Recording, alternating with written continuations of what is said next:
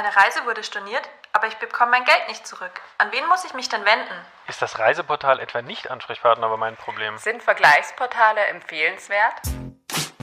Die Verbraucherhelden, der Podcast der Verbraucherzentrale Bayern.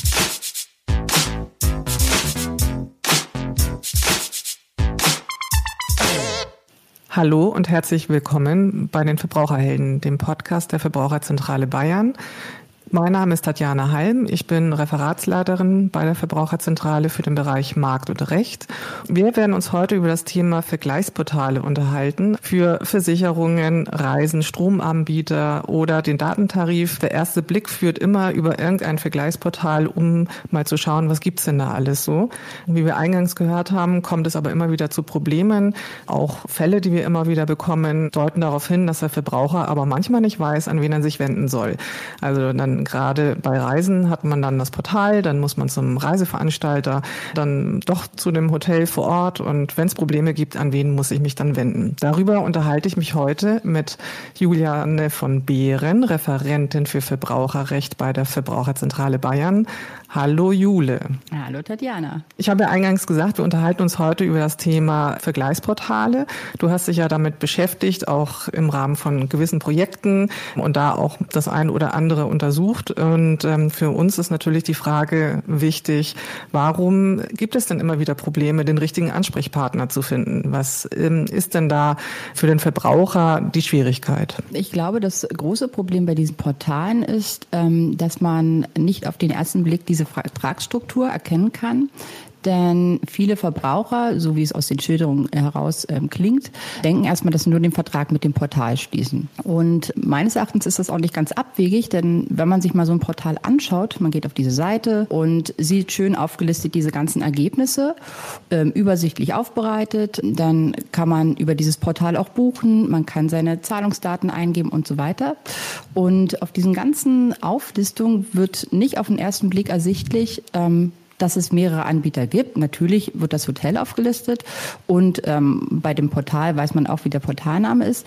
Aber es geht nicht klar heraus, wie viele Verträge hier eigentlich geschlossen werden. Diese Klarheit gibt eigentlich erst der Blick in die allgemeinen Geschäftsbedingungen. Da steht dann plötzlich drinne, dass man mit dem Portal ja nun Vermittlungsvertrag schließt. Also das berühmte Kleingedruckte, das man ja so gerne liest. Ne? Also das heißt, äh, aus dem Kleingedruckten erfährt man überhaupt erst, mit wem man den Vertrag abschließt. Und das ist für den einen oder anderen Verbraucher letztendlich überraschend. Kann das so gesagt werden? Genau. Also im Prinzip der Verbraucher, für den ist das ja erstmal ganz unklar, ähm, was ist jetzt hier wirklich die Vermittlung, was ist die richtige Leistung oder die tatsächliche Leistung. Und ähm, das steht in den allgemeinen Geschäftsbedingungen im Kleingedruckten schon recht klar drinne. Also die Vermittlung ist dann zum Beispiel einfach die Weiterleitung der Daten des Kunden oder die schöne Auflistung, die der Verbraucher auf dem Portal sieht. Aber die eigentliche Leistung, zum Beispiel, dass man in dem Hotel äh, übernachten kann, ähm, das macht natürlich ähm, der Leistungserbringer, zum Beispiel ein Hotel, die Fluggesellschaften, Telekommunikationsanbieter oder ein Strom- und Gasanbieter. Und äh, das ist oft dem Verbraucher nicht bewusst, weil sie ja eigentlich alles auf dieser einen Seite machen können. Also das heißt vom Prinzip, wenn man drüber nachdenkt, natürlich eine gewisse Logik, ähm, dass man seine Ansprüche quasi dann dem Anbieter gegenüber geltend machen müsste. Aber vom ganzen Ablauf her ähm, erscheint es dann für den Verbraucher aufgrund der Darstellung, aber wahrscheinlich auch wegen der ganzen Kommunikationswege ähm, erstmal so, dass halt das Portal sein Ansprechpartner ist. Also das heißt, man wählt da aus, macht auch den ganzen Zahlungs- und Buchungsprozess über diese Seite, auch die E-Mail-Kommunikation im Nachgang läuft über diese Seite. Das führt dann vermutlich dazu, dass der Verbraucher dann am Schluss meint, auch bei Problemen muss ich mich dann an diese Seite wenden. Ist das wahrnehmbar dann aus diesen Beschwerden, die dann bei uns ankommen? Ganz richtig. Also die Verbraucher schildern halt ganz oft, dass wenn sie dann ein Problem haben, dass sie sich dann zum Beispiel an das Vermittlungsportal wenden, weil sie haben ja auf dieser Seite gebucht und erst wenn die Beschwerde dann da ist oder wenn ein Problem aufgetreten ist, dann kommen die Vermittler und weisen darauf hin, dass sie ja die Sache nur vermitteln und der eigentliche Beschwerdegegner halt der Anbieter der Leistung ist. Da wird es dann ganz klar kommuniziert, aber im Vorfeld ist es diesem Verbraucher nicht bewusst. Das heißt, der Verbraucher kann dann auch möglicherweise in so eine Art Ping-Pong-Spiel enden, dass er dann von äh, Portal zum Anbieter hin und her verwiesen wird? Oder ist es dann relativ klar, weil ich meine, aus irgendeinem Grund beschweren sich die Verbraucher dann ja bei uns. Also es muss ja irgendwie ein Problem geben, dass sie dann gegebenenfalls gar nicht weiterkommen. Ganz oft, es war jetzt auch äh, in Corona-Zeiten so, dass dann schon Verbraucherbeschwerden kamen, dass sich Verbraucher erstmal ähm, an den Vermittler gewandt haben. Der Vermittler hat dann wiederum an den Anbieter verwiesen, der aber teilweise auch äh, wiederum an den Vermittler verwiesen hat und die Leute wurden hin und her geschickt. Aber ganz klar ist, wenn es Probleme bei der Leistung gibt, dann ist eigentlich ähm, der Ansprechpartner das Hotel oder die Fluggesellschaft oder der Telekommunikationsanbieter. Wenn es Probleme bei der Vermittlung gibt, dann, also zum Beispiel bei der Übertragung der Daten, wenn was nicht richtig übertragen wurde, dann wäre es das Vermittlungsportal. Also das heißt, man muss ganz klar trennen, was für ein Problem hat man, welches Unternehmen in dem ganzen Zusammenspiel betrifft es und das ist dann der richtige Ansprechpartner. Also das heißt, nicht nur die Auswahl des Portals ist wichtig, sondern letztendlich auch, welchen Anbieter ich mir dann auf dem Portal raussuche, weil mit dem habe ich dann schlussendlich den Vertrag und ähm, man sollte ja immer darauf gucken, mit wem man Verträge schließt. Worauf muss ich denn dann achten, wenn es darum geht, einen Anbieter auszuwählen? Also nachdem wir jetzt festgestellt festgestellt haben, dass das ja durchaus wichtig sein kann. Diese Frage ist gar nicht so einfach zu beantworten, denn ähm, um das beantworten zu können, muss man im Prinzip erstmal kurz erklären, wie es überhaupt zu dieser Auflistung von den Ergebnissen, also zu diesem Ranking kommt. Und ähm, diese Auflistung hängt von verschiedenen Faktoren ab. Zum einen hängt es zum Beispiel davon ab, welchen Filter man auf dieser Seite setzt. Also die meisten Portale haben ja so einen Filter, so eine Voreinstellung, ähm, wo man auswählen kann nach Preis, nach Empfehlung, nach Kundenbewertung. Werden alle Anbieter gelistet oder auch nicht? Und ähm, diese Empfehlung des Vermittlers ist oft voreingestellt. Und ähm, das Problem hier ist, dass das natürlich nicht immer das günstigste oder beste für den Verbraucher ist, so wie er sich das vorstellt, sondern voreingestellt ist oft eine Empfehlung des Vermittlungsportals. Hier muss man natürlich dann wissen, das Vermittlungsportal macht das ja nicht ganz uneigennützig. Das Vermittlungsportal ähm, möchte ja mit seiner Vermittlung auch Geld verdienen. Und dann kommt man zu diesem Thema Provisionen.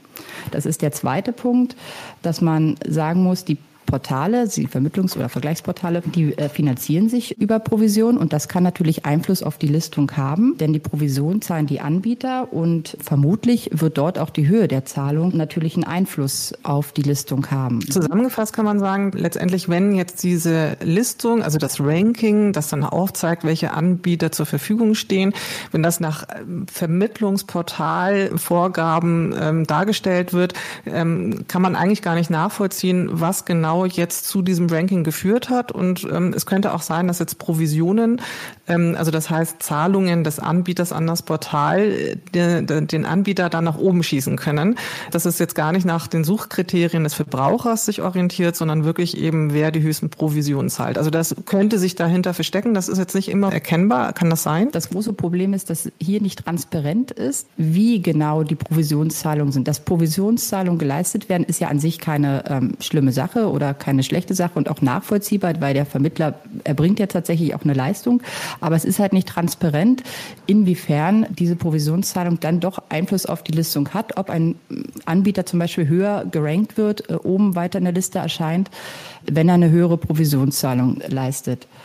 Und ähm, es gibt auch noch einen dritten Faktor, der zum Beispiel da mit eine Rolle spielt und auch da zeigt sich die Intransparenz. Das ist nämlich der dritte Punkt, der Einfluss haben kann, sind Werbeanzeigen. Auch die können natürlich ähm, von Anbietern ähm, geleistet werden, der Zahlungen, ähm, dass Werbung auf der Seite des Portals erscheint. Und diese Werbung ist nicht immer ganz auf den ersten Blick ersichtlich. Also oft steht dann ganz klein irgendwo dran, ähm, dass eine Werbung auftaucht. Die ist zum Teil sogar über der Ergebnisliste ähm, äh, aufgeführt, gerankt als Position Null, so nennt man das. Und ähm, da steht dann ganz oft natürlich so dran Top-Empfehlung oder der Preis-Leistungssieger. Dass sich dahinter aber eine Werbemaßnahme versteckt, das wird für den Verbraucher im ersten Blick oft nicht gleich ersichtlich. Und auch hier zeigt sich wieder, dass es leider halt nicht ganz transparent ist, wie Zahlungen von Anbietern Einfluss haben. Also das heißt, ähm, wenn man jetzt äh, die Liste sich ausspucken lässt, um zu gucken, welchen Anbieter suche ich eigentlich erstmal, sollte man als allererstes den Blick darauf werfen, wie ist denn überhaupt gerankt worden. Also das heißt, vielfach kann man das ja anpassen oder ändern. Mhm. Also der erste Blick sollte dahin gehen, nach welchen Kriterien wird gerankt, dann möglicherweise einstellen auf Preis. Und der zweite, so wie ich dich jetzt verstehe, ist ähm, diese Position Null. Das sind ja dann die Anzeigen, die vor dem ersten Platz des Rankings dann angezeigt angezeigt werden, dass man da davon ausgeht, dass das möglicherweise auch Werbung ist. Das heißt, äh, man muss sich dann schon so ein bisschen intensiver mit dem Ranking auseinandersetzen, um überhaupt zu erkennen, was sind denn jetzt wirklich gute Angebote für mich ähm, und wo ist möglicherweise ein finanzielles Interesse des ähm, Portals dahinter. Also das heißt, der Verbraucher hat hier schon äh, einiges an, ähm, an Vordenkleistungen zu tun, bevor er dann halt wirklich an die Anbieterauswahl geht. Heißt das denn, dass dann Vergleichsportale gar nicht so gut sind oder ähm, bieten sie trotzdem Vorteile? Das würde ich nicht sagen. Also ich finde schon, ähm, dass Verbraucher ähm, ruhig Vergleichsportale nutzen sollten und daraus auch Vorteile ziehen können. Aber ähm, sie sollten natürlich achtsam sein. Sie sollten halt auf solche versteckten Werbeanzeigen, die im Übrigen auch in der Liste auftauchen können, achten. Sie sollten gegebenenfalls, wie du es gerade schon gesagt hast, diese Voreinstellungen ändern, weil die oft natürlich, wie gesagt, für den ähm, äh, für das für das Portal sprechen. Und ähm, wenn man dann auch in den einzelnen Angeboten sich umschaut, dann sollte man auch darauf achten, ob irgendwelche Zusatzkosten zum Beispiel auftauchen, ob der gelistete Preis dieser Endpreis ist oder ob da vielleicht noch plötzlich ähm, zusätzliche Entgelte auftauchen können, zum Beispiel für eine Kreditkarte, die dann ähm, genutzt werden will, weil eine andere voreingestellt ist. Oder ähm, zum Teil gibt es ja auch Rabatte oder Bonuszahlungen. Also der Teufel steckt dann immer im Detail. Und man muss immer schauen, unter welchen Voraussetzungen werden zum Beispiel Rabatte oder Bonuszahlungen geleistet.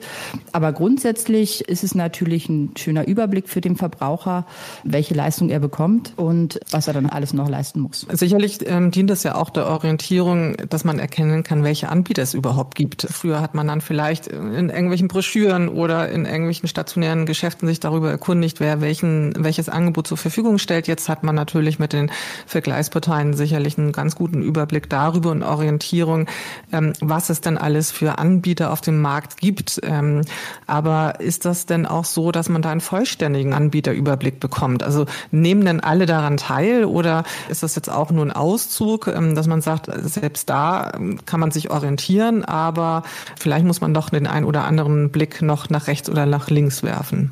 Also hier bin ich der Meinung, also es wäre zwar wünschenswert, dass alle Anbieter halt gelistet werden, weil denn die Aussagekraft ähm, von diesen Portalen hängt ja auch schon davon ab, wie vollständig die Angebote sind. Aber man kann eigentlich diese Frage mit Nein beantworten. Es sind halt einfach faktisch nicht alle Anbieter, die es am Markt gibt, dort gelistet. Zum Teil nicht bei allen Portalen, aber zum Teil ist es tatsächlich so, dass äh, die Vermittlungsportale nur ausgewählte Anbieter mit einbinden, mit denen sie halt Provisionsverträge geschlossen haben. Dann ist es aber auf der anderen Seite auch so, dass gar nicht alle Anbieter bei so einem Portal erscheinen wollen, weil sie zum Beispiel keine Konkurrenz zum eigenen Direktvertrieb haben wollen.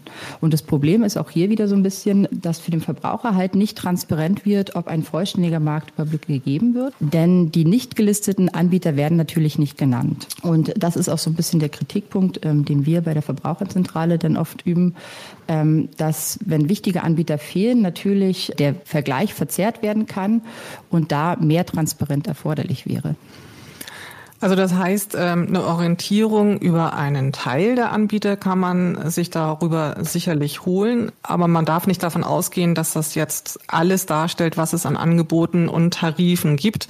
Das könnte sogar beispielsweise sein, dass dann ein ganz, ganz großer Teilnehmer überhaupt nicht mit dabei ist und sich dadurch natürlich auch der Markt verzerrt, oder nicht? Also ich meine, wenn man jetzt ähm, bekanntermaßen ist ja die Hook äh, zum Beispiel bei den Versicherungen nicht dabei.